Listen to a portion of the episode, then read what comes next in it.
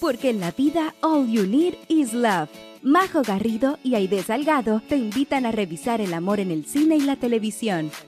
Películas y series que nos hacen suspirar, reír y llorar.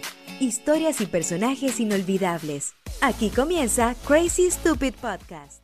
Hola, hola Crazy Lovers, ¿cómo están? Una semana más en este podcast maravilloso y obviamente no estoy sola, me está acompañando una preciosa de la casa que le doy muchas gracias por venir a acompañarnos y apoyarme en este episodio y es Hobby de la desbordada en colores. Más adelante le vamos a estar comentando sobre ella, sobre su emprendimiento, pero yo estoy muy contenta y muy feliz que se haya tomado el tiempo de venirme a acompañar y venir a comentar esta película que es una elección de ella protagonizada por Reese Witherspoon y Mark Ruffalo llamada Just Like Heaven. Así que bienvenida, Hobby. Hola.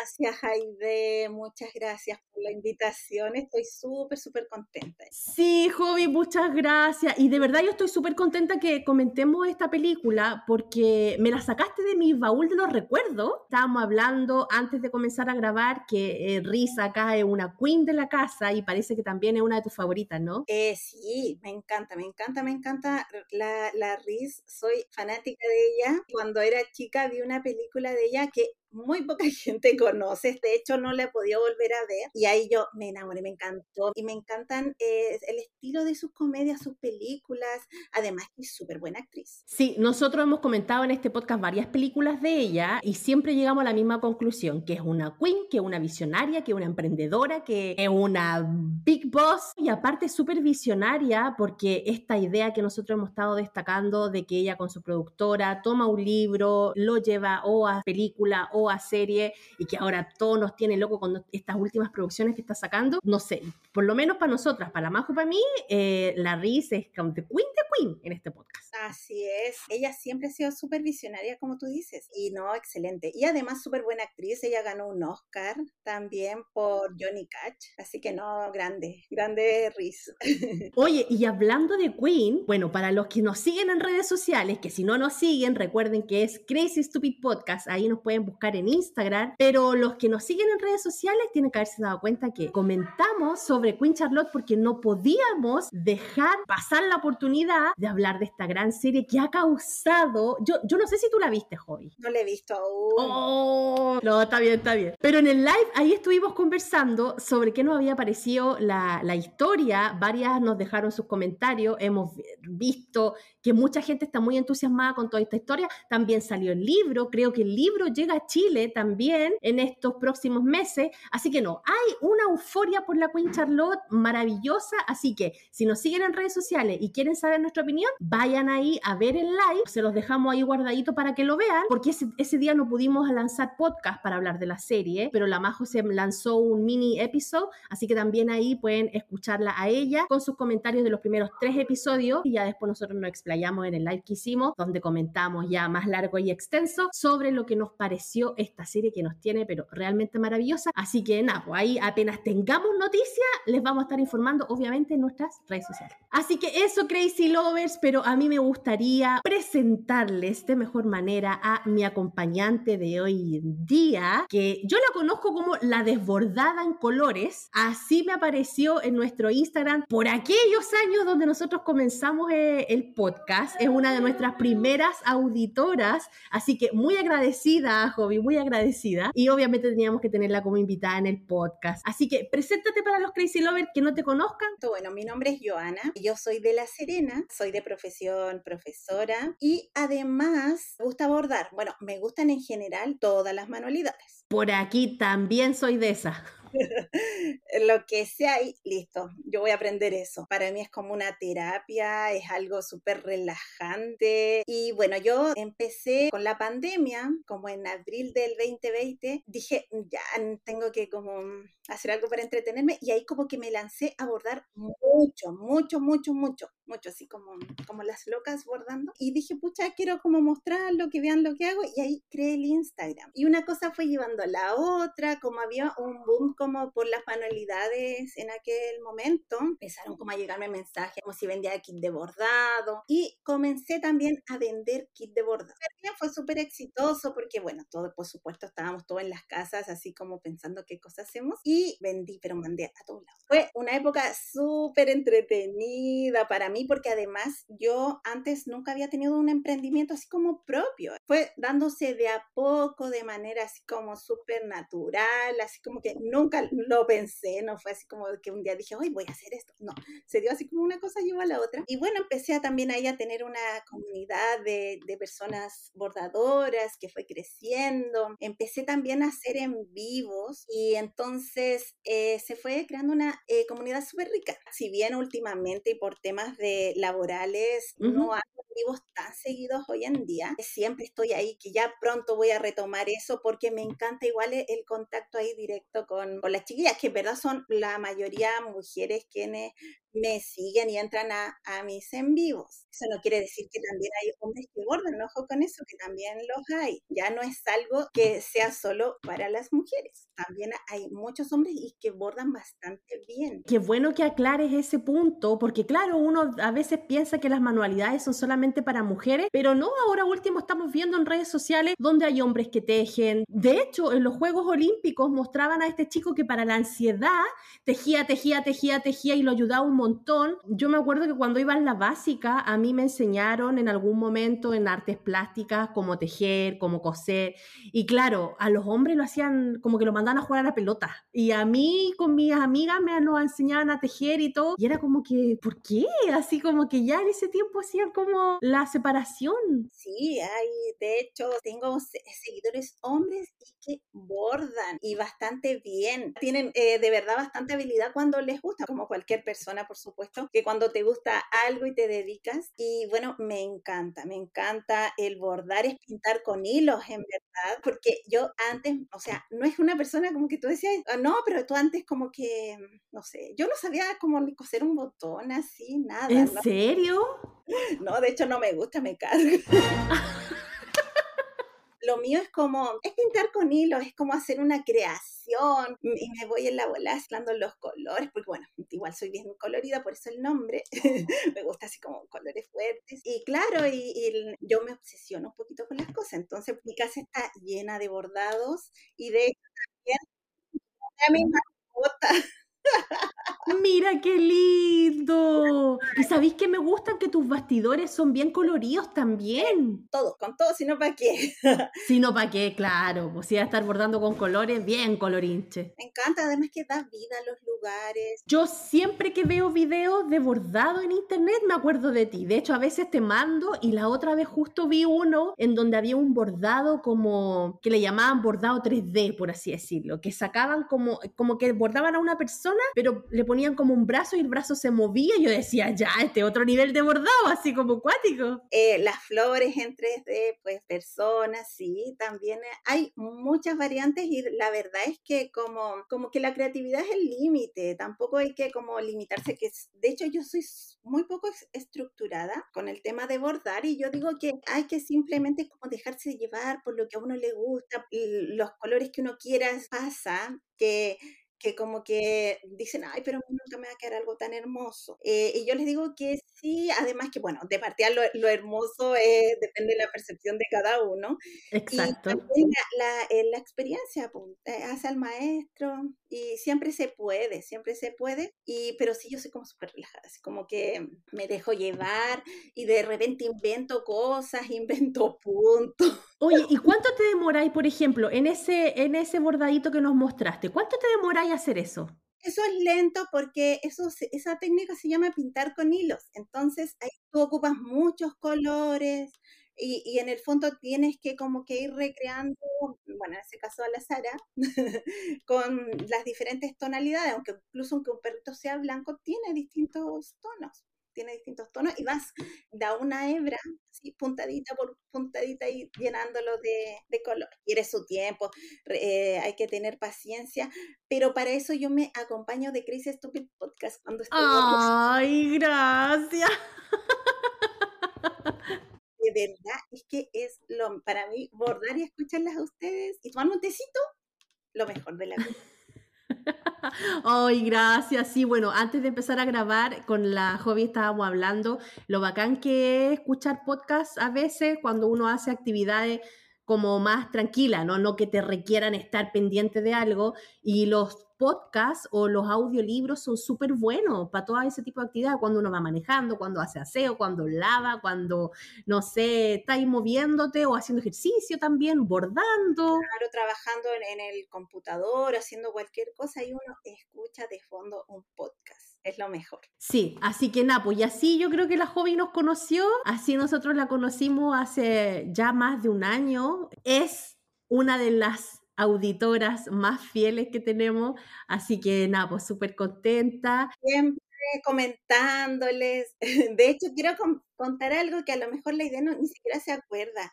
Cuando buscaban ustedes el, el nombre como para el grupo de seguidoras, pusieron una cajita preguntando que, que dieran como ideas y yo di como 10 ideas, porque una que es creativa y ustedes me ocurrieron muchas ideas, yo me acuerdo que mandé muchas y finalmente fue elegido el Crazy Lovers, así que... Sí, siempre participando, aportando con sus comentarios, así que no, gracias Jovi, te pasaste. Por eso también quisimos invitarte para que los Crazy Lovers que nos escuchan te, te, te, conozcan y a lo mejor ahí ayudar un poquito más a difundir tu emprendimiento, que por lo que es a mí me encanta, encuentro que esos bastidores son preciosos, yo siempre veo tu casa ahí llena de, de cuadritos y, y, y bordados chiquititos, y te quería preguntar, ¿tú solamente bordas estos cuadritos con, con bastidores chiquititos o te has eh, tirado así como a bordar a cosas más grandes? Está como 25, sí, como 20 o 25 centímetros máximo. Ya, eso es lo más grande que hay hecho. Si no, te va a tomar demasiado tiempo.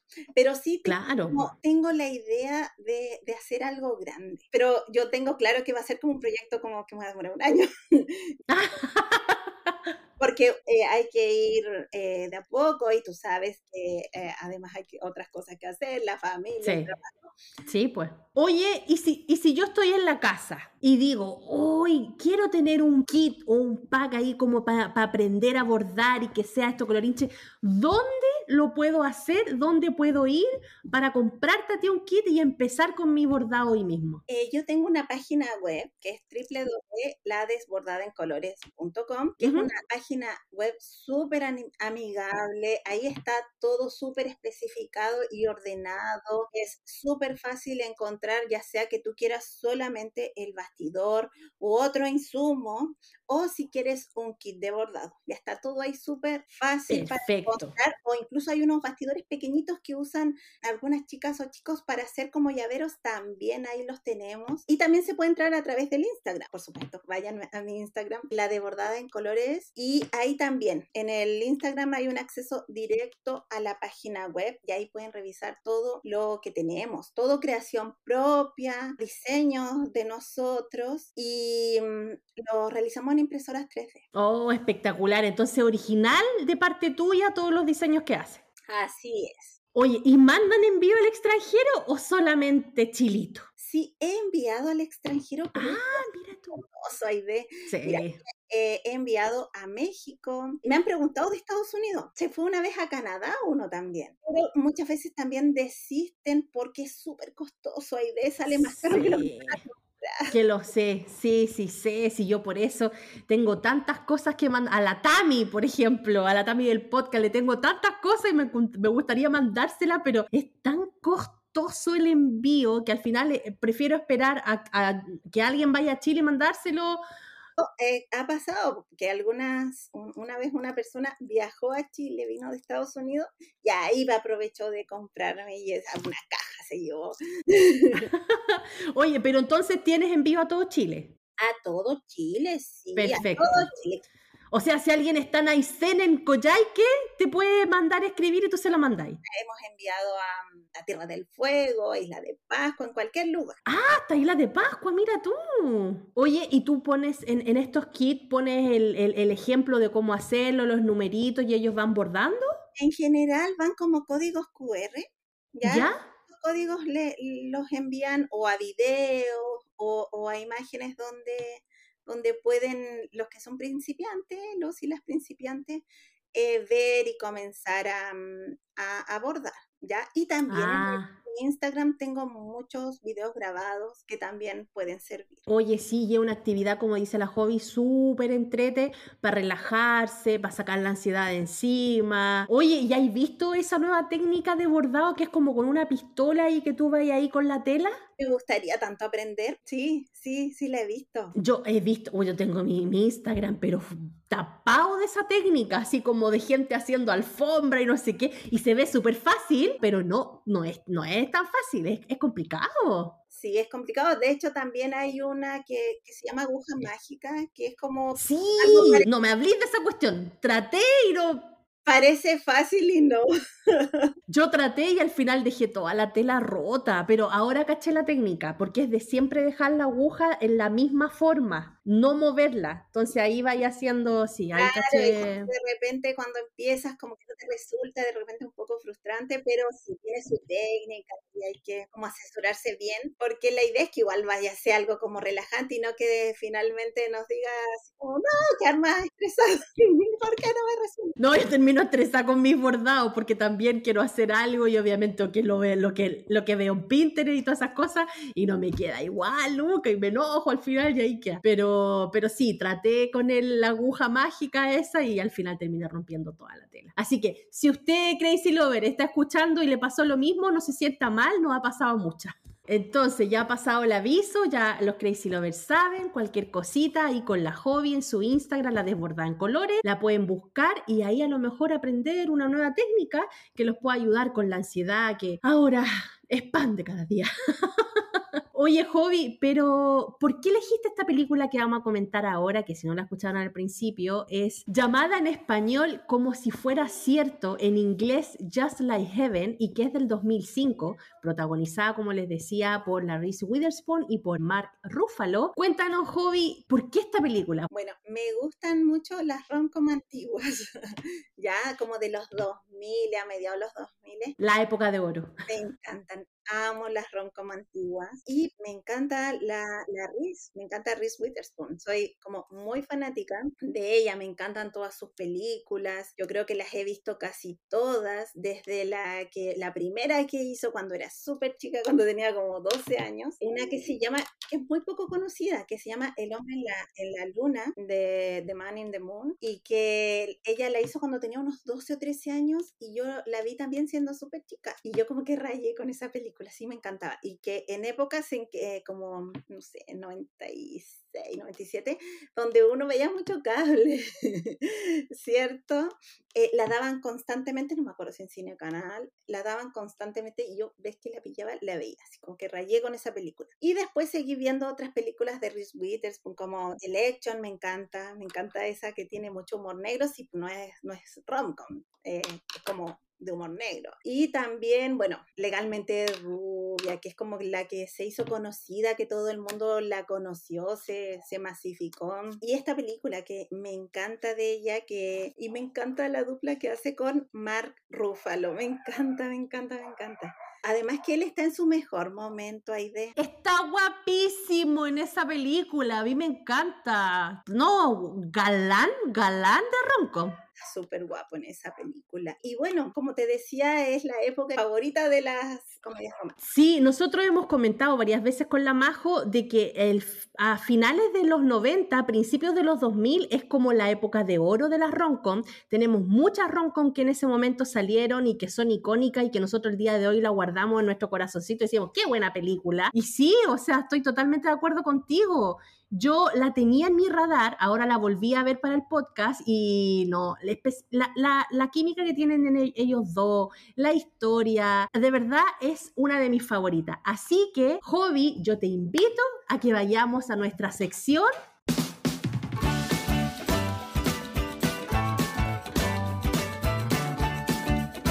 Hablemos de Roncom.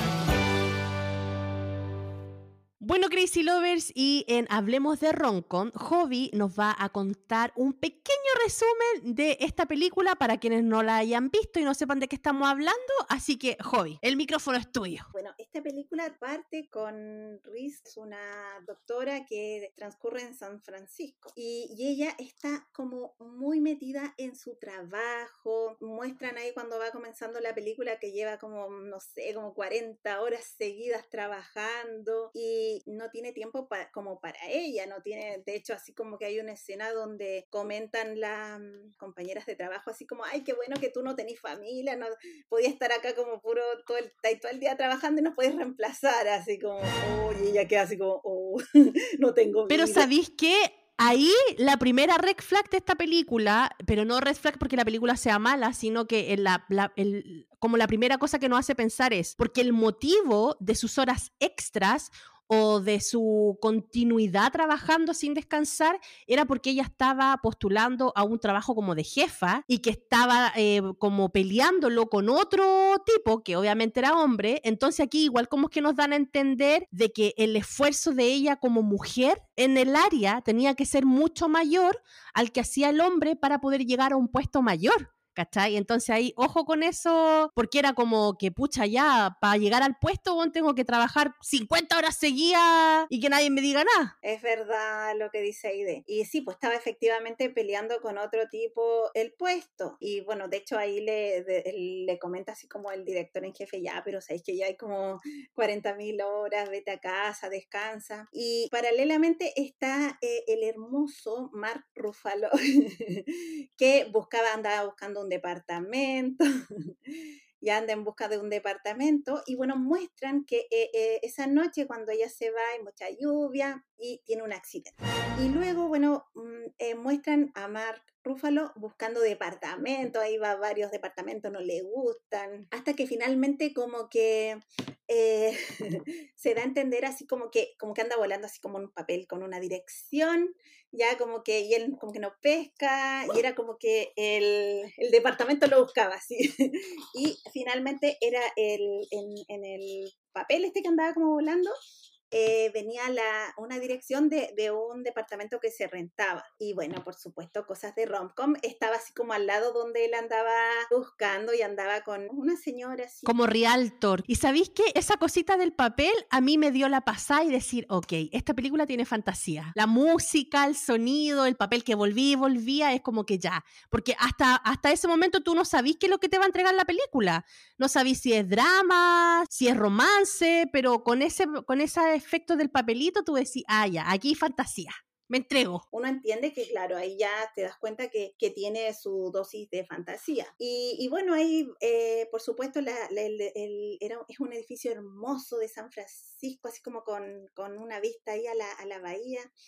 Y él dice, ay, ya, me gustó acá. Y mm, eh, la, la, corredora, de, como de corredor de propiedad, le dice así como, no, debe ser súper caro, es que es muy difícil. Es que es, creo que son súper caros los arriendos ahí en San Francisco, pues difícil encontrar. Una que son caros, la otra era que se notaba de que estaba como en una parte muy turística, residencial, entonces más aún me hace el sentido de que era muy difícil encontrar algo para vivir por ahí. Entonces, claro, por eso él dice, no, este es, aquí me quedo y de aquí no me saca nadie finalmente sí pudo arrendarlo, pero ella le dice, pero ay, que tuviste suerte. Y él así feliz, así como, oh, lo amo, qué, qué lindo, me encanta. Tenía una vista hermosa, ya feliz. Bueno, ya íbamos viendo también a medida que avanza la película que él tiene igual como sus, sus propios temas, así, no, no resuelto. Entonces está así como ya un poco como triste y agarra una cerveza y de pronto como que aparece Reese Witherspoon y, así como, ¿y por qué pones eso ahí? Como que eh, ella, eh, como controladora, sal de mi departamento. Y ahí comienza este tema, porque que es como que, eh, como dice la, la idea sobrenatural. Claro, fantasía y Porque obviamente nosotros como espectador nos damos cuenta de inmediato que es el espíritu de la chica que habíamos visto al principio que trabajaba, estaba ahí y que ella no se da cuenta de que está muerta hasta ese momento. Vemos que está como espíritu ahí y toda reclamona y mandándolo así como chao y sale de mi departamento, este es mi departamento, ¿qué estás haciendo aquí? Y él así como, ¿qué onda? ¿Y de dónde salió? Como sin entender nada. Y de repente como que desaparece ella. Y él así como que dice, va, ¿qué onda? Y bueno, empieza a averiguar, pregunta quién vivía antes en el departamento, porque además encima que le encantaba su departamento.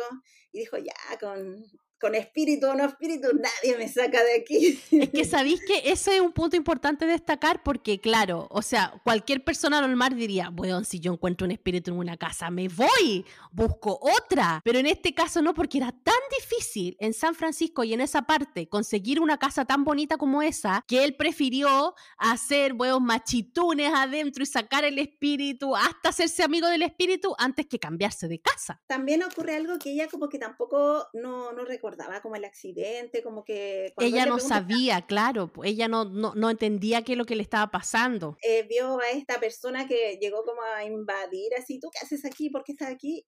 Y ella quería que él se fuera de su departamento y él a su vez quería continuar en su departamento y que desapareciera este espíritu. Y finalmente como que también acá entra en la historia un chico que, que está como en una biblioteca, librería, ¿ya? Y él es como, bueno, es como bien especial, así su, su estilo, así su onda, es bien llamativa. Era un bibliotecario medio místico. Místico, sí, súper raro. Y él como que, él cacha que algo hay, así como que hay una chica acá, y este bibliotecario así como que le dice, mm, pero ella no está muerta, y algo así, y le dice así como que, como que finalmente como que tú eres el, el que como que tiene el problema. Y ahí nos da a entender que él también a su vez eh, se había como divorciado hace poco y tenía como también sus temas emocionales. Hasta ese momento nosotros no sabíamos cuál era su problema emocional, solamente lo habíamos visto ver un video de un matrimonio y que en esta búsqueda de casa lo mostraban como una persona muy enojona, muy especial, como muy apagado, como de verdad como con una vibra bien oscura en realidad. Y, bueno, ahí entonces empieza esto de que mm, ya se convence ella de que finalmente el departamento está con otra persona porque ella como que no está ahí, eh, digamos, es un espíritu. O sea, finalmente se convence y comienzan igual como a, averiguar y a investigar qué, quién era ella, porque no, no lo recuerda tampoco. Y ahí comienzan como este viaje a empezar a descubrir quién era ella, cuáles eran los lugares que visitaba, como para saber un poco más de su historia, porque quedaron con la duda de que si realmente estaba muerta o no.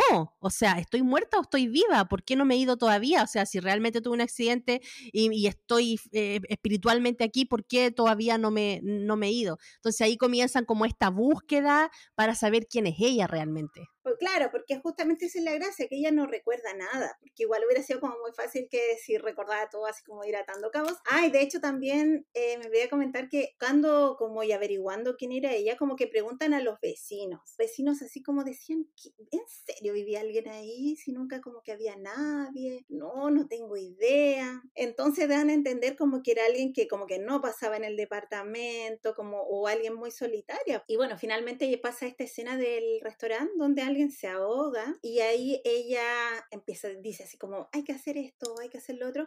Y entonces como le salvan la vida a esta persona, ella finalmente dice, soy médica. Claro, ahí atan cabos y al final llegan al hospital. Y ahí él pregunta, pregunta por Elizabeth, que es el nombre de, de Riz en, en la película. Y la persona así como lo mira, así como, eh, ¿busca Elizabeth? Así como, sí, y, y ya, ¿y quien lo busca? Eh, parece que le dice que es como el novio o algo así. le inventa la historia de que era el novio que se había ido de viaje y que cuando volvió encontró que, sabía, que había tenido el accidente y todo el tema. Sí, que estuvo como tres meses fuera. Claro. Pero a ella le llamó la atención porque que nunca le había conocido pareja, si su vida solo era solo el trabajo, le dice que. Solo era el trabajo, claro. Claro, era solo el trabajo.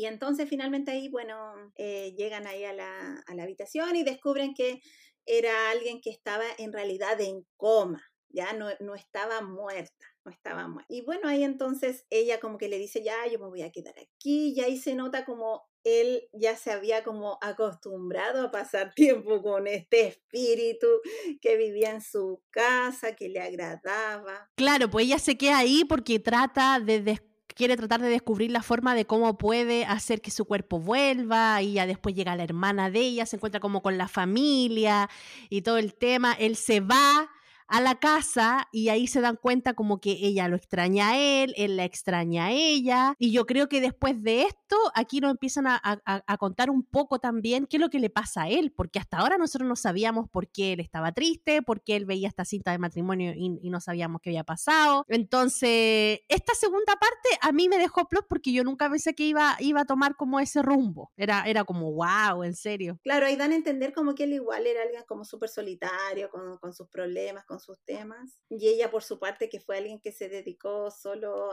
a, su carrera, a su trabajo. Y ahí él recibe un llamado de la, mm, como corredora de propiedad y le dice, uy, que tienes suerte. Eh, te, te, van a arrendar el departamento así como por un año, no sé, por mucho tiempo. Entonces le dicen de que, ¿por qué no? Le dice una historia súper triste a la chica que está varios meses en coma, la van a desconectar y bla, bla, bla. Y ahí empieza como el tema de, querer salvarla. Y bueno, ahí vamos descubriendo también otras cosas, como por ejemplo que él, que él era viudo, que él estaba viudo y que es como un arquitecto, ya que, que trabaja como en remodelando jardines y que de hecho algo que me había olvidado es que al principio parte como ella eh, está así como, como sentada en una silla como en medio de un jardín. Y, soñando. sí, soñando, así como muy relajada, hermoso y la despiertan y estaba ahí en, el hospital trabajando. Ya, y el, entonces el chico este busca la forma de, ayudarla y pide ayuda a un amigo que era medio loco, llegan ahí al hospital, ahí se provoca todo un caos y que, igual es como, como divertida esa parte. Es como la parte de comedia de una rom-com, es como la parte ilógica, así como cómo te vaya a robar un cuerpo de un hospital para poder para querer salvarla y, todo. Y finalmente, bueno, ahí eh, ocurre que sí, como dices tú, eh, quieren robarse a la chica para que finalmente no la desconecten y ocurren un montón de cosas ahí. En esta cosa exagerada de querer robarse el cuerpo para que no la desconecten, de que se sentía acorralado y todo, llega y le da un beso al cadáver, no, a la persona ahí en coma. Y ahí ella siente ese beso y como que vuelve a respirar y vuelve y abre los ojos, vuelve del coma y todo maravilloso. Y ahí donde todos quedan impresionados. La hermana se sentía culpable de que casi le iba a desconectar. Y nada, pues ahí todos felices, menos Mark Ruffalo que se tuvo que ir porque le hicieron la desconocida. Así es, así como, oh, mira, él eh, te salvó. No, no lo conozco, sorry. Claro, no lo conoce. Y entonces esa escena es súper triste. Y, ahí, bueno, vemos que ella empieza a recuperarse, que pasan los, unos días. Y ahí lo, vemos unas imágenes donde está como en el departamento, así súper triste, cabizbajo, pensando en Elizabeth, qué habrá pasado. Y después vemos como que cambia, como que queda vacío el departamento y quien entra en escena es Elizabeth. Ella entra ahí al...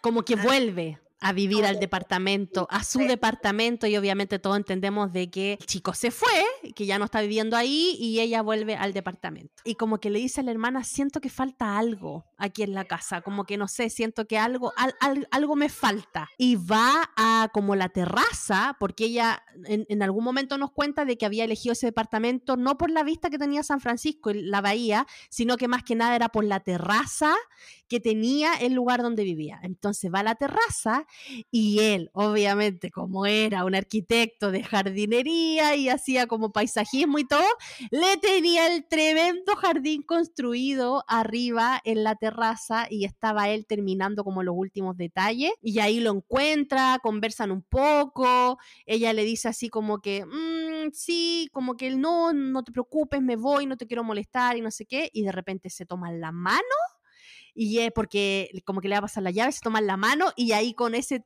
toque de mano, ella como que pudo hacer el nexo y recordó todo lo que había vivido con él cuando era como forma espiritual. Y bueno, algo también que nos, mm, se me fue comentar ya con la emoción de las escenas finales, es que eh, también ahí uno entiende todo de que la chica, eh, Elizabeth, eh, cuando estamos como al, inicio de la película, cuando después que llevaba muchas horas trabajando, iba a ir a la casa de, su hermana, porque la hermana le insistía como que tenía una, iba a tener una cita con, con alguien.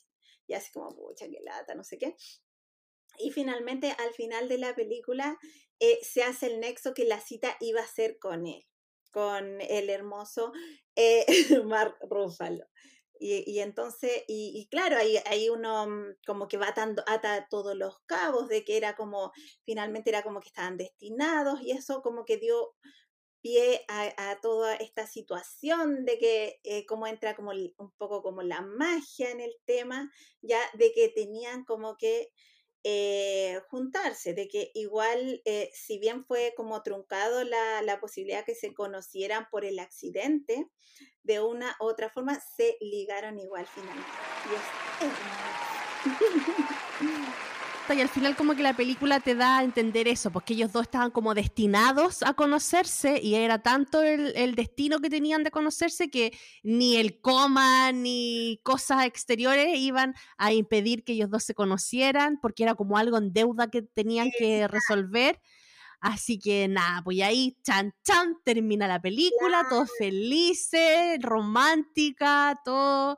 Así que no, yo cuando la terminé de ver, yo no me acordaba que, por ejemplo, él era viudo y al principio tampoco me acordaba que ella estaba en coma. Yo pensé que estaba muerta, entonces yo decía, ¿cómo después se junta? Porque obviamente cuando tú empiezas a ver esta película ya se van a juntar en algún momento, pero ¿cómo se junta? Y nada, pero sí me acordaba y tenía muy presente la imagen del jardín arriba en, en la azotea. Esa escena es bonita. Y hermosa la pareja. A mí de verdad me gustó mucho la pareja que hacen ellos dos. Y en realidad siempre que vemos a Mark Ruffalo en una película de romántica, siento que él es muy buen compañero con, la, con su coestrella.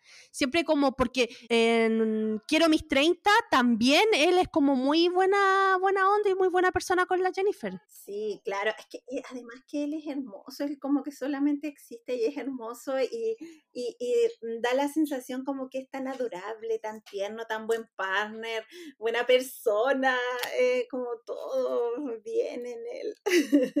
Sí, es amoroso. Y la pregunta del millón que te quiero hacer, ¿qué prefieres? ¿Mark Ruffalo, jovencito de Roncon o Mark Ruffalo, superhéroe? No, jovencito de Roncon, por supuesto. ¿Cierto? Tiene, tiene algo ese hombre, tiene algo así como jovencito de Roncon, porque creo que cuando comentamos, bueno, quiero mis 30, también era como, como, como, como galán, pero eh, galán así como perfil bajo.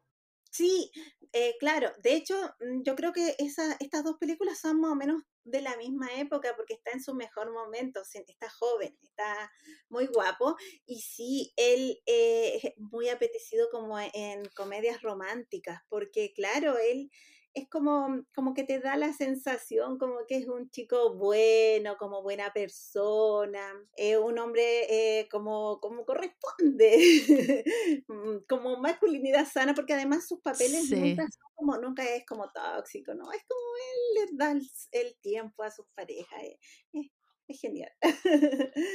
Oye, sí, bueno, yo cuando vi esta película dije, ya, esta película es como un subgénero de las romcoms, ¿no? Porque este es como el subgénero de fantasía, de efectos mm, de cosas paranormales y cosas así, y la podemos meter como en la misma bolsa que metemos a Ghost, que metemos a los fantasmas de, de mis ex, que también la comentamos en este podcast, y también La Casa en el Lago, que también la comentamos en este podcast anteriormente, y todas esas películas para mí son como este género, ¿no? Así como de fantasía y es como aparte de las romcoms normales, las meto así como a todo en el mismo saco, porque son como cosas medias paranormales que ocurren y que no deja de ser romántica igual, po. Es muy bonita y sí, eh, y, pero y da bien con este estilo porque también podría pasar que no, no resulte, ¿ya? que no resulte, pero siento que, que calza perfecto, uno eh, suspende la realidad, se deja llevar por la historia.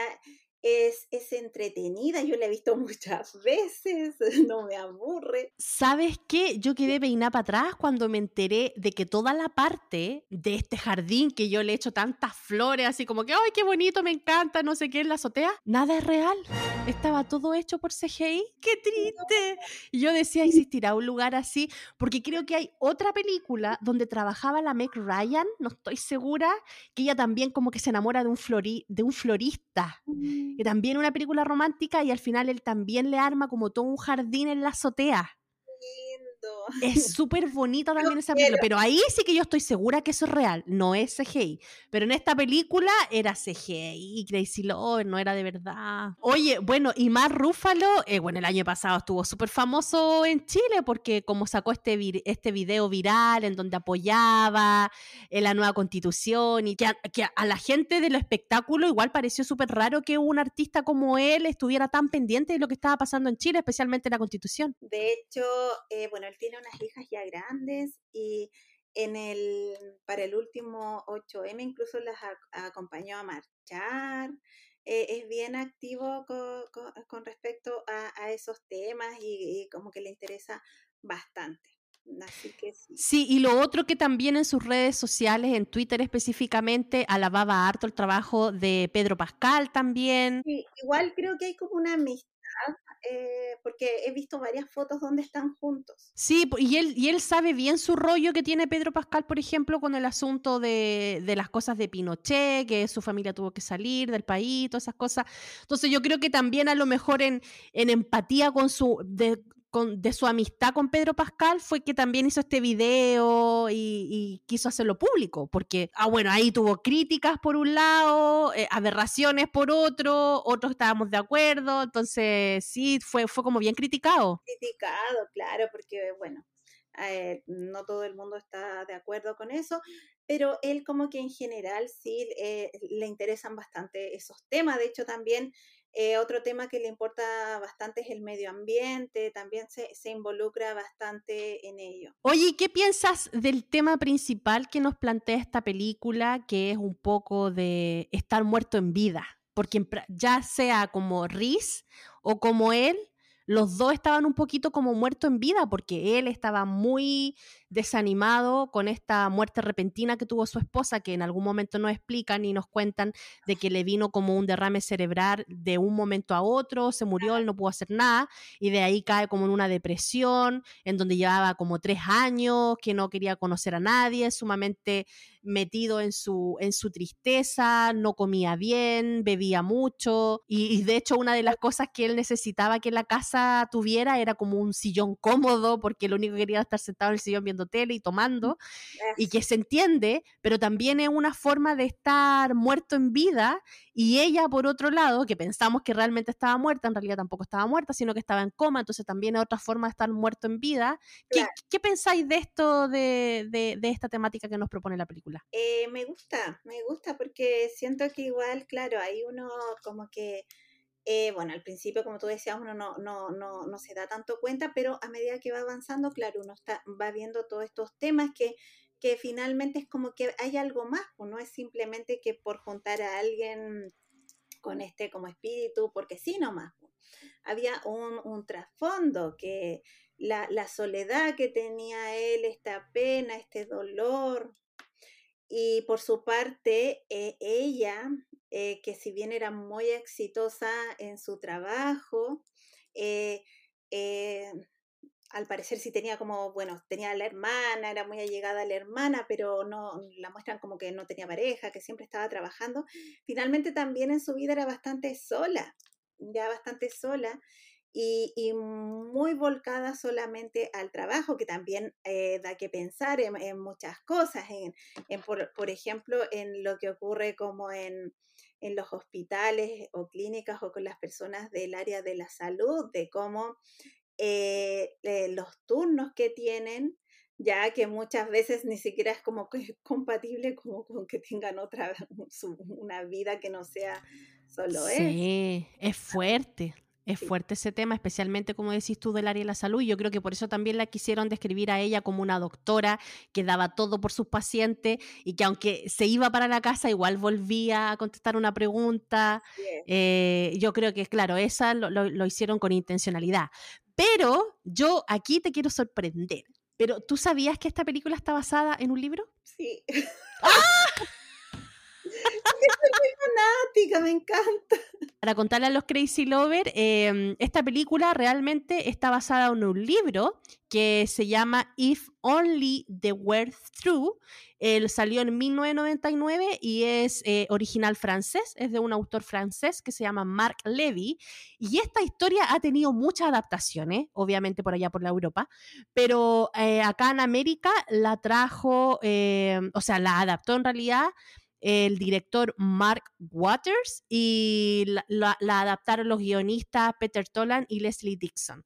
Y ahí salió toda esta historia. Y lo más chistoso que yo leí ahí en, los datos curiosos es que los productores de esta película compraron los derechos del libro sin antes leer el libro. Mm, mira, eso no lo sabía. No leyeron el libro y fue como que ya si compramos los derechos vamos a hacer la película. Fue como así como...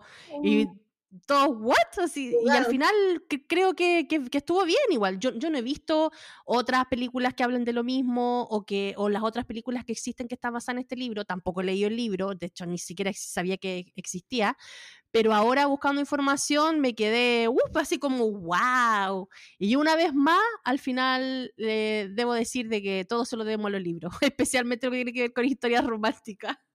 Sí Sí, es que eh, generalmente eh, inspiran bastante al cine, eh, ya, sea que sean adaptados al cine o que lo, sigan como tal cual. Oye, de hecho, el, director, lo que hablaste del director, que es Mark Waters, él ha dirigido varias comedias románticas. De hecho, también... A ver, a ver, a ver. También dirigió Los fantasmas de mi ex eh, y mm, hay otra película que, que es súper buena, bueno, no, no, es, no es comedia romántica, pero es, es una comedia, también dirigió un Viernes de, de, Locos. Freaky Friday, que ahora nos acaban de decir que va a salir la segunda parte con el cast original. Sí, y bueno, las chicas pesadas que se tradujo en español también. Oh, mira, es un entendido como de este género, ¿no? Insisto, a mí, bueno, me encanta Reese Witherspoon y como que siempre sigo su carrera y, y me, mm, mm, cada cierto tiempo así como que ya, ¿qué está haciendo? Y no sé qué. Y, y, bueno, ahora me encanta lo que está haciendo con el club de lectura. Bueno, y de hecho hay otra película que no sé si la has visto, quizás no la has visto y que es muy buena. Eh, Agua para elefantes de Reese Witherspoon con el Robert Pattinson. No, no la he visto esa. Sé que es, es como de un circo. No, no es de un circo. ¿Un circo? ¿Es de un circo? Se parece que la vi. Que está como con un elefante. Bueno, este, agua para elefantes, sí. Pero parece que tiene que ver como con un circo y que ellos trabajaban ahí, parece. Ella es como eh, quien está como que trabaja con, caballos y después con, eh, eh, agregan como al espectáculo el elefante. Y él es el veterinario. Pero esa, esa ya tiene un tiempo ya, ¿o no? Como del 2011, 2012, por ahí, sí. Ah, no, tampoco, tampoco es tan antigua. Bueno, pues claro, es más de 10 años. ¡Ay, cómo pasa el tiempo, por Dios! Es antigua. Yo te digo 2011. No, no, no es tan antigua. Dios mío. Como 10 años, 11 años han pasado. Oh my God. Si no haber jovencitas que nos escuchen van a decir, pero ¿cómo? Si 10 años es la vida. Oye, entonces, ¿qué es lo que piensa entonces de la química entre Mark y Riz? Sí, hay, hay, eh, me encanta. me encanta esa pareja siento que tienen muy buena química y como tú también decías recién, como que él eh, es como súper apañador y además como la miraba, eh, así como con esa carita que tiene él, porque es como, es tierno él, su cara que tenía, bueno, estaba joven, como esa mirada de niño bueno, tierno. Como que me gustáis, no me gustáis, pero, pero igual, estoy enamorado de ti, te amo, ¿ah? Sí, con esos ojos él, tan tiernos. Sí, es como que te amo, esto es lo que hay, ¿lo aceptáis o no? Como que es el mood, que es como como la vibra que me da. Tan relajado, así como se para, como, como que no, no intenta ser así como ningún galán ni, ni hermoso, simplemente es nomás hermoso, como relajado, es un, como un chico cool, así como me encanta. Sí, no, espectacular. Oye, ¿y te gustaría verlos en una futura película, a lo mejor a los dos juntos? Sí, me encantaría, sería bueno, Riz nos dijo en sus entrevistas en redes sociales que ya obviamente quería seguir haciendo roncom porque le encantaban. En una de esas, a lo mejor aparece por ahí alguna roncom con él. Eh, yo creo que ahí en redes sociales deberíamos empezar a exigir la vuelta de Mark Ruffalo en Roncom, porque ahora está como muy superhéroe. De hecho, el papel que hace en la película este de los magos también es súper bueno. El papel que hace en El Eterno Resplandor de una mente sin recuerdo. Que él es muy buen actor, ha hecho muy buenos papeles, sí. Bueno, la última producción que vamos a ver a Mark Ruffalo, que todavía no sale, pero está en producción, es la película Poor Things, en donde también trabaja con la Emma Stone, que es una película que mezcla un poco la historia de Frankenstein con una gráfica y una fotografía como bien especial y dirigida por Yorgos Lántimos, no sé si está bien dicho, pero es una película que cuando salió el tráiler, que de hecho salió ahora hace poco, hubo mucha gente que reaccionó y decía, ¡ay no, la película del 2023, genial! Y no sé qué, creo que tiene harta fanaticada y hay mucha gente que la está esperando. Entonces ahí también vamos a ver a Mark Ruffalo en un papel un poco más no sé si artístico se pueda decir, no sé, pero es como no tan clásico en historia de película, sino un poquito más, como más ficción. De hecho, tiene un poco de romance y ciencia ficción. Oye, y Aidey el año pasado se volvió a juntar con Jennifer Garner en una película. Fue hermoso verlos juntos nuevamente. Esa película donde el niñito viajaba en el tiempo. Adam Project, sí. Sí, fue bonito. Estuvieron poquito juntos, se vio poquito juntos, pero todos los fanáticos que de, de la película Quiero mis 30. Estábamos en llamas. Esa es mi película favorita de la vida y de esa película la he visto, pero muchas, muchas veces. Yo me acuerdo que cuando hicimos el, el, el, capítulo de esa película, tú nos mandaste un mensaje y dijiste, ¡ay, mi película favorita, la amo! No, yo también quedé en llamas cuando vi esa película, estaban ellos dos juntos y aparecieron los dos ahí en escena, fue como que, ¡ay, qué bueno! Otra pareja que, como te decía yo, es súper bonita también, po. Que yo creo que nosotros como espectadores no, nos gusta y nos ilusiona verlos, verlos juntos en pantalla. Sí, es bonito, es bonito cuando se vuelven a juntar. Oye, y otro tema que esta película también nos invita a, a reflexionar es hablar sobre las prioridades de la vida, ¿no? En el tema de, de que nos plantea al principio esta esta necesidad de ser trabajólico y a lo mejor no porque te guste trabajar, sino que porque te tienes que reforzar y esforzar el doble más encima a veces si eres mujer en una industria que es más masculina por conseguir tus metas y conseguir lo que quieres hacer. Bueno, ahora las generaciones de ahora tienen bien claro ese tema y yo creo que obviamente sopesa más su vida personal más que el trabajo y por eso también son tan desligados, lo cual está súper bien, pero de cierta forma igual una opinión mía personal es que nos vayamos como al otro extremo, ¿no? Como de, venir así, como de ser muy apegado al trabajo a ser totalmente desprendido del trabajo y llegar a demostrarte hasta un poquito irresponsable también por, por esa desligación de, de lo que significa ser trabajólico. Como el tema, pues encontrar el equilibrio y que las generaciones anteriores, antiguas, eran tan extremadamente fanáticos del, trabajo, podían estar como, que es algo, como algo que, uno siempre comenta, como que estaban 30 años en el mismo trabajo y, como que, y, todo como súper esforzado. Y claro, hoy en día no, pues los jóvenes ellos eh, deciden que dónde se sientan más cómodos, dónde es un lugar que le, que le guste, que, que donde haya flexibilidad, incluso con los horarios, así como no, porque también, claro, ahí, ahí bueno, en la película, eh, por supuesto que es muy exagerado, pero realmente ocurre en el, eh, en bastante en, en, el mundo de, de, los médicos. Claro, en el área de la salud, o sea, mínimo se trabaja 12 horas diarias, mínimo. Sí, yo tengo conocidas que son enfermeras y, y el tema es bastante complicado y, y, y, por lo mismo hay bastante temas como emocionales, tienen como muchos, eh, existen como problemas muchas veces caen como en depresión o, o, en temas porque finalmente como que el trabajo absorbe su vida, dejan de, de tener su propia vida, porque el, el, trabajo tiene que ser como una parte de nuestra vida, pero no que se lleve toda nuestra vida tampoco, porque, o por lo menos yo no, no podría como que dedicarles como toda la vida al trabajo, yo necesito que sea una parte de mí porque es necesario, uno necesita también eh, crecer profesionalmente, cumplir sueños, pero no se tiene que llevar toda tu vida tampoco, uno tiene que eh, tener como varias dimensiones en la vida resuelta, no solo resolver una. Claro, a mí, a mí igual me gusta un poco lo que están haciendo las nuevas generaciones, porque a ver, tanto mi generación como la generación más antigua, como, no sé, mi hermano mayor o mis papás, que te despidieran de un trabajo era como la vergüenza más grande que podíais tener en tu vida. O sea, tú entrabas ahí un trabajo y tenías que quedarte ahí hasta que te murieras casi, haciendo hora extra, sin que te paguen, porque había que quedarse ahí nomás.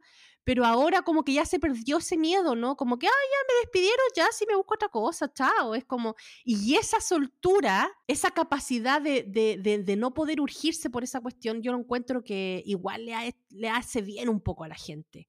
Porque estas personas de que son mayores, o sea, yo entiendo que hay personas mayores que tienen que trabajar por necesidad, sí, lo hay, hay casos pero igual yo conozco personas mayores que trabajan porque no saben qué más hacer. No saben qué más hacer, es verdad. No tienen necesidad, pero no saben qué más hacer, no saben estar consigo mismo, no saben estar con su familia. Entonces al final lo único que hacen es trabajar, trabajar, trabajar. Y es, es fuerte ver eso en realidad. Es fuerte, claro, porque sí, pues que no, no, no, no es bueno que eh, tu vida sea solo el trabajo. Algo que también me gusta bastante como de las generaciones más jóvenes, eh, desarrollar otras áreas o como la creatividad. Claro. El, o el buscar como algún pasatiempo. O, mm, o simplemente un día domingo ir temprano a un cerro, no sé, pero tener tiempo para otras actividades, que no, no sea siempre solo el trabajo, que es súper importante, porque al final de eso se trata la vida. ¿Cierto? No sí, pues imagínate la gente que solo trabaja y que, como dice el dicho, vive para trabajar, no, no trabaja para vivir. Yo creo que debe ser súper impactante cuando ya eres adulto. Obviamente ya no puedes trabajar y te encontráis con que la vida pasó. Como que, claro, ¿qué sacáis ahora con estar en casa? ¿Qué sacáis ahora a lo mejor con tener dinero si ya la gente no está contigo porque, no sé, nunca estuviste en tu casa, entonces por ende nadie está contigo ahora? Es, es fuerte, es fuerte eso. Y eso es lo que le iba a pasar a Elizabeth si seguía en ese, en ese mood. Elizabeth, claro, esto que le ocurre la, la hace reflexionar. Eh, de hecho, así como que ella se queda así para adentro cuando los vecinos, como, ¿en serio? ¿Y, ¿Y, vivía alguien ahí? Si nunca estaba, no veíamos a nadie, no se escuchaba nada. Entonces, así como, ya, ¿qué clase de persona era yo? Dice incluso ella, así como. Bueno, hay gente que les pasa eso, pues, que tienen casa y cuestiones y ni siquiera pasan en la casa. Y yo creo que a esa, en la pandemia, esas personas uf, tiene que haber sido terrible. De hecho, ¿cuánto ¿Cuántos amigos míos no dijeron, ah, ¿para qué me voy a comprar algo más grande? ¿Para qué voy a arrendar algo más grande si ni paso en la casa? Y fue como que tuvieron que estar toda la pandemia en dos metros cuadrados y con hijo, porque no sé, pues dijeron, ah, si ni paso en la casa. Lleva puro dormir. Es que me gusta estar en la casa porque además, bueno, yo tengo, también me gustan las plantas, tengo mi jardín ahí, no me falta. Ay, qué rico. Oye, y otro tema que te quería preguntar que también nos plantea esta película es, ¿qué piensas tú sobre la trascendencia? Sobre si crees en la vida después de la muerte o si el espíritu es distinto al, al cuerpo. ¿Qué, ¿Qué pensáis tú de esas cosas? Uy, eh, qué difícil. Qué difícil. Bueno, eh, si lo pensamos, pero es que yo igual eh, soy profesora de ciencias además. Ah, muy bien. No Entonces tú eres de la, de la teoría de la evolución, más que nada. Sí.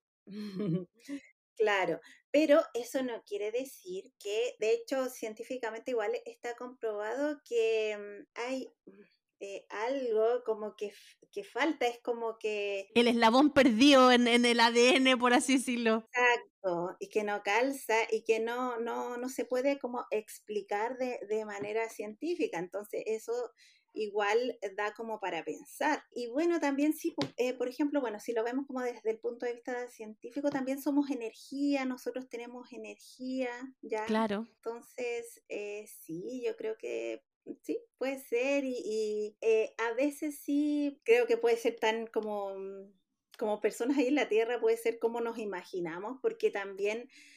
de repente siento que somos tan pequeños, tan pequeños. Ay, por Dios. A mí me agobia pensar, de hecho, justamente tenía esta conversación con mi esposo el otro día, porque él también es científico, él también es una persona que cree 100% en la evolución, entonces, claro, yo soy como un poquito más espiritual, más religiosa, no tanto tampoco, pero sí, tengo ese lado, pero no invalido su posición tampoco, porque también puede ser, o sea, pueden ser, y de hecho puede haber una complementación de las dos cosas. Eh, yo creo, yo soy de las personas que creen que pueden complementar. Sí, sí, yo, yo, yo, también creo que se pueden complementar. De hecho, eso me hace mucho más sentido de un absoluto de la gente que cree en la creación tiene, un, eh, eh, tiene razón o la, la gente que cree en la evolución tiene otra. No, yo soy las dos son complementos. Eh, de, de, de, esa línea soy yo. Y estábamos hablando entonces justo con este nuevo telescopio o nave que están mandando cada cierto tiempo al espacio, el, el web donde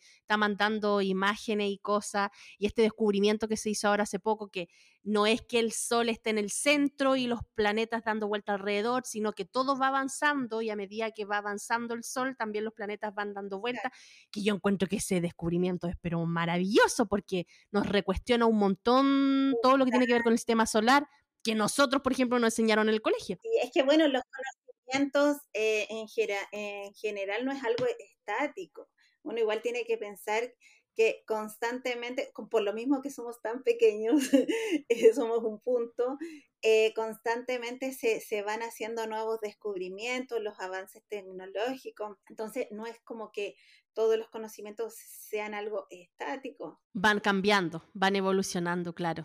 Y eso me pasa un poco con estos estudios que uno va viendo, las fotografías, las imágenes, y yo le decía, me agobia, le decía yo a mi esposo, me agobio cada vez que me pongo a pensar en la inmensidad del espacio, en la inmensidad del universo. Y de verdad es como que pienso ya, está la Tierra, están los planetas, o sea, está la luna, están los planetas, está el sol, está la galaxia, están las otras galaxias, está el hoyo negro, está el infinito, y es como que, ¡ah! De verdad me agobia, me agobia pensar en lo infinito. Eh, al final, bueno, somos como células, unas células que, que pueden moverse de un lugar a, a, otro, pero a la vez somos tan débiles, tan sensibles, el, el, el ser humano, entonces como que, ¿what? Yo tengo amigos que siempre me dicen, me dicen, Aide, me dicen, nosotros somos un accidente. Y yo les digo, pero ¿cómo vamos a hacer un accidente si hay tantas cosas que, que se complementan? Y, y me dicen, que no somos nada. Y, es, y nunca le había tomado tanto sentido, de verdad no somos nada. Y en algún momento cuando yo tuve mi, mi acercamiento más espiritual y a, y a, más religiones y todo eso, siempre me decían, es como que nosotros estuviéramos en una playa gigante y nosotros, cada ser humano es un granito de arena en esa playa gigante en comparación a todo lo que existe en el universo. Y pensarlo así, de verdad, súper agobiante es súper difícil, así que entiendan lo, lo pequeño que somos y, y, que somos finalmente un punto y, y lo frágil igual que, que, que, es la vida y que de repente, claro, nosotros queremos como controlarlo todo, saberlo todo, pero simplemente no, no se puede. Por lo mismo, yo creo que hay que tratar como de vivirla lo mejor posible, eh, ser felices. Bueno, obvio que quizás ahora con la idea estamos ya más grandes, podemos como eh, filosofar, pero muchas veces yo digo, pucha, ¿por qué no pensaba así cuando tenía, no sé, 18 años? Yo cuántas veces me he preguntado eso, Jovi, yo decía, hoy si yo volviera a mis 17 con este pensamiento, oh my God. Pero claro, a lo mejor no estaría aquí tampoco, po. Por supuesto, claro. Y son procesos. Que es por, lo, por ejemplo lo que nos entrega la película Quisiera tener 30, de que la chica salta de los 13 a los 30 años y ahí eh, se ve cómo eh, se necesita vivir e-, ese proceso que te hace ser después la persona adulta con las cosas buenas o malas que te, que te ocurran, es necesario vivirlas. Después ya, ya cuando estaba grande y lo tenía todo, al final no tenía nada. Y eso mismo pienso yo, imagínate que yo volviera a mis 17 con el pensamiento que tengo ahora, empezando, no tendría ni una amiga, porque vería todos los problemas de mi amiga como, ah, qué tontera más grande, por Dios, ah, déjalo botado y ándate a vivir la vida tú sola. que me, no, es que me saqué un, rojo. ¿Qué importa que te saqué un rojo? Estudia para la otra vez, más, no sé, cosas así, pero nosotros no hacíamos nada, No va a pasar nada. Entonces, Claro, yo creo que, que, claro, si volviera a esa edad estaría más sola que un dedo porque nadie me pescaría por pesada, por idiota. Ay, por estar ni ahí con las cosas. Pero de que hay gente que uno dice, oye, esto es como una vieja chica. Hay gente que igual tiene esa actitud cuando es joven, pues como de adulto, así como ya que ha vivido 50 vidas. Sí, sí, como, uy, pero tú qué edad tienes? ¿O tienes 50 años o, o 15? Sí. Y, y, casi siempre esas personas personas son solas, po. Porque no están en la, en el mismo, en la misma para que sus pares. Bueno, Entonces se aíslan al final. Dependiendo de cada personalidad. Y que, claro, no, no, se llevan mucho con sus pares, pero sí calzan perfecto con los adultos, porque de verdad son unos viejos chicos. Oye, entonces si tú hubieras arrendado una casa y te sale este espíritu, tú hubieras dicho, ah, esta cuestión no existe, chao, y los viáis así como que, no, se cerró una puerta por el aire, ¿ah? No, me da miedo. Igual te da miedo. Si es el mar Rufalo. ah. Pero no es, eh, sí, pues que bueno, ahí hay uno como que, el, el, bueno, además que la, eh, la Reese Witherspoon está hermosa ahí también, pues entonces... Estupenda, o sea, no iba a asustar a nadie. Igual dijo ya, es como que este, mm, este espíritu como que igual, igual. y tú ahí ves, ¿qué harías si arriendas una casa con un fantasma? ¿Qué haría yo si arriendan una casa con un fantasma? Eh, yo creo que salgo arrancando, yo soy de las miedosas. yo soy de las miedosas. Me hubiera importado un pepino que hubiera sido la mejor casa de San Francisco, yo me voy. Me da, me da, me da miedo. A pesar que trato como de no creer en esas cosas. Yo soy del pensamiento que si uno no cree, no las atrae. Pero no, si me llegara a pasar algo así, igual. No porque no crea significa que no me da miedo, pero no me daría terror, yo saldría arrancando. ¿Qué onda? ¿Qué pasa aquí? ¿Por qué? Sí, sí, no, heavy. Yo, yo soy de las que arranca. soldado que arranca sirve para otra guerra. Sí, me parece. Oye, y con el tema de la eutanasia que nos, eh, que nos comentan en esta, en esta película, ¿tú estás a favor de eso o, igual te lo, te lo cuestionáis un poco? Eh, uy, sí, yo creo que sí, yo estoy a favor porque, bueno, hay, hay casos y casos, por supuesto, pero mm, eh, siento que hay casos donde de verdad, y, si la, la persona lo quería, o personas que no sé, por X motivo, ya, eh, porque hay enfermedades que son o muy dolorosas o qué sé yo, la persona está sufriendo, creo que sí, y, si lo quiere, creo que sí estaría a favor, sí, para... Mm. Pero en este caso en específico, siento que tres meses era muy poco tiempo. ¿Cierto? Porque, por ejemplo, si pensamos en Gustavo Cerati, por ejemplo, que estuvo en coma, ¿cuánto tiempo? Más de un año, más de un año. Varios años, como cinco años. Sí, pues, y hay personas que se ha sabido que están 20 años en coma, entonces, eh, no sé, o, bueno, eh, eh, por supuesto que es una película, pero ¿por qué decidieron eso tan pronto? Tan pronto, ¿por qué no? No sé, no quisieron llevarlo a otro hospital, a otro, o, otro... Pero que yo creo que ahí la, la, decisión la tomaron pronto porque ella había dejado escrito de que esa era su decisión, entonces era como para respetarla en realidad. Explica eh, el por qué eh, habían decidido como desconectarla tan pronto, que habían pasado solo tres meses, para que ahí no nos llevara la duda, pero ¿por qué tan luego?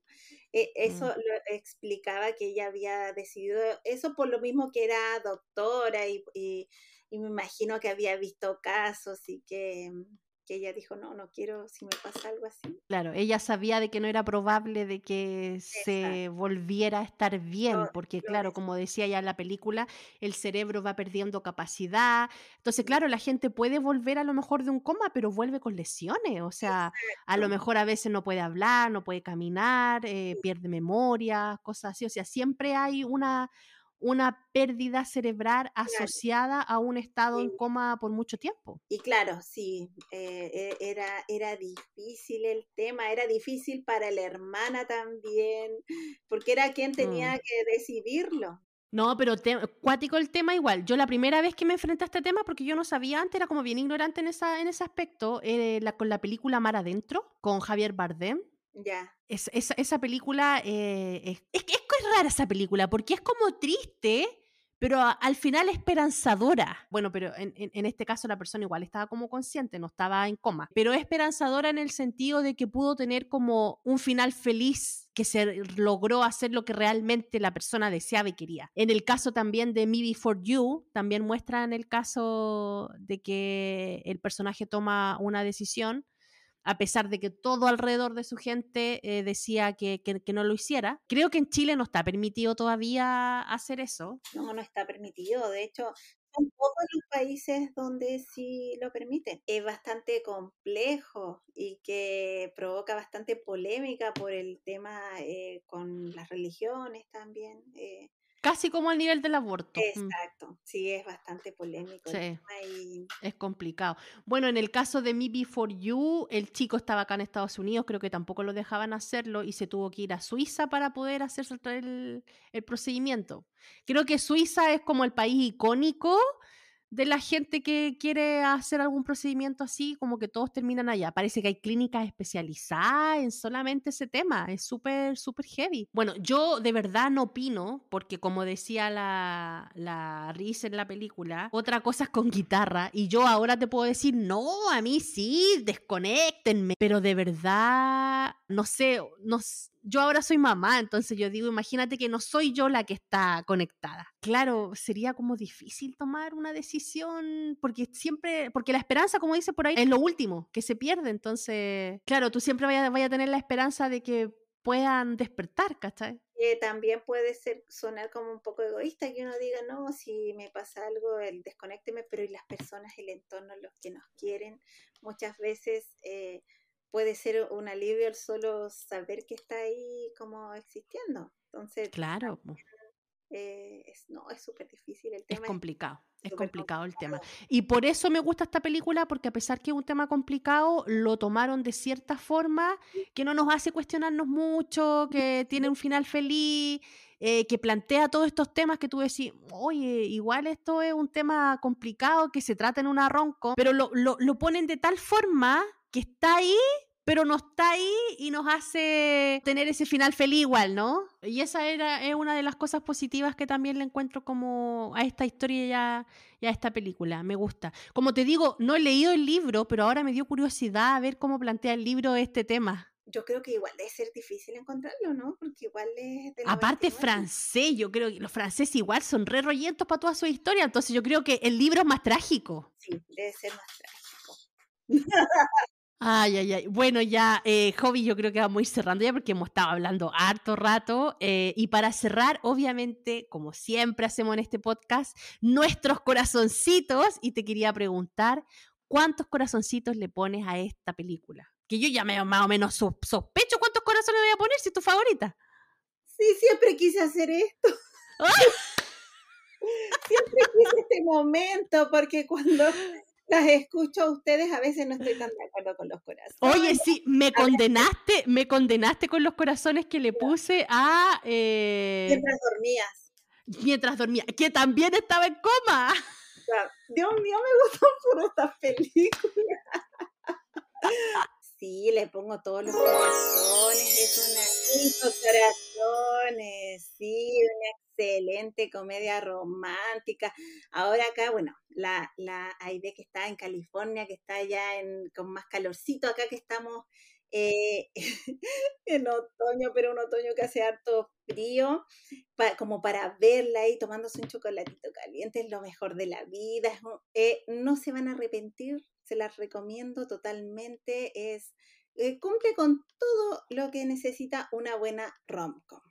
Sí, a mí también me gusta. Yo, o sea, no creo que le ponga cinco corazoncitos, pero yo creo que le voy a poner cuatro. Porque de verdad me trae harto, harto recuerdo bonito la escena del, aunque sea CGI, pero la escena del, del jardín arriba en la terraza me gusta bastante, me gusta el punto de vista que a pesar de que es una tragedia, le, dan como la vuelta y, la ponen como más romántica y todo. Así que no, yo creo que me voy con, con los cuatro corazoncitos. Gracias Riz, gracias Mark por esta perfecta dupla que forman en esta película y ojalá que los podamos ver pronto en alguna otra producción. Sí. Y eso ha sido el episodio de esta semana, Crazy Lover. Espero que les haya gustado. Ya saben que si quieren ponerse ahí a bordar para botar el estrés, para botar las tensiones, o a lo mejor si quieren aprender alguna cosa nueva o si quieren decorar su casa, ya saben a quién contactar Aquí a la desbordada en colores la tienen en Instagram, también en su página web www.ladesbordadacolores.com.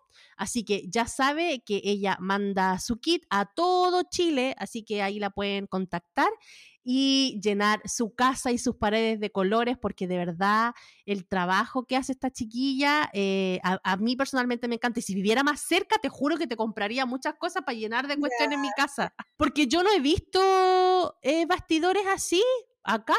Son todos así como de madera, no más redondo, no, no he visto. No, si quieres eh, uno que sea original, tienes que comprar los míos, no, no vas a encontrar, porque son diseños propios, los diseñamos nosotros, nuestro diseño, a mí se me ocurren y yo digo, quiero este, esto, más y ahí mi esposo me ayuda con el diseño. Más encima, trabajo familiar, me encanta. ¿Algún último comentario aprovechando tu momento acá? Me sentí súper cómoda, me gustó mucho compartir contigo. Eh, ha sido como un sueño para mí porque por supuesto yo oh siempre eh, eh, escuchándola a, ti y a la, a la Majo, que también le mando un besito a, la Majo, que está ahí con su bebé. No, súper feliz, me encantó. De hecho, volvería de nuevo. me gustó mucho. Muchas gracias. Perfecto. Cuando quiera nomás, me propone ahí una película, lo conversamos y ahí obviamente las puertas de este podcast están abiertas para ti y para todos los Crazy Lovers que quieran participar, especialmente en esta etapa en donde yo voy a estar sin Majo, pero ya pronto a lo mejor ella se va a incorporar. Así que nada, pues ahí les dejo la invitación hecha. Así que nada, pues Hobby, muchas gracias por venir, de verdad te lo agradezco un montón, gracias por tu tiempo. Y ustedes Crazy Lovers, recuerden que nos pueden seguir en redes sociales como crazystupidpodcast.com. Este podcast lo pueden ver como video podcast en Spotify, también ahí evaluarnos, seguirnos en la plataforma que ustedes nos quieran escuchar. Recuerden que estamos en Spotify, Apple Podcast y Google Podcast.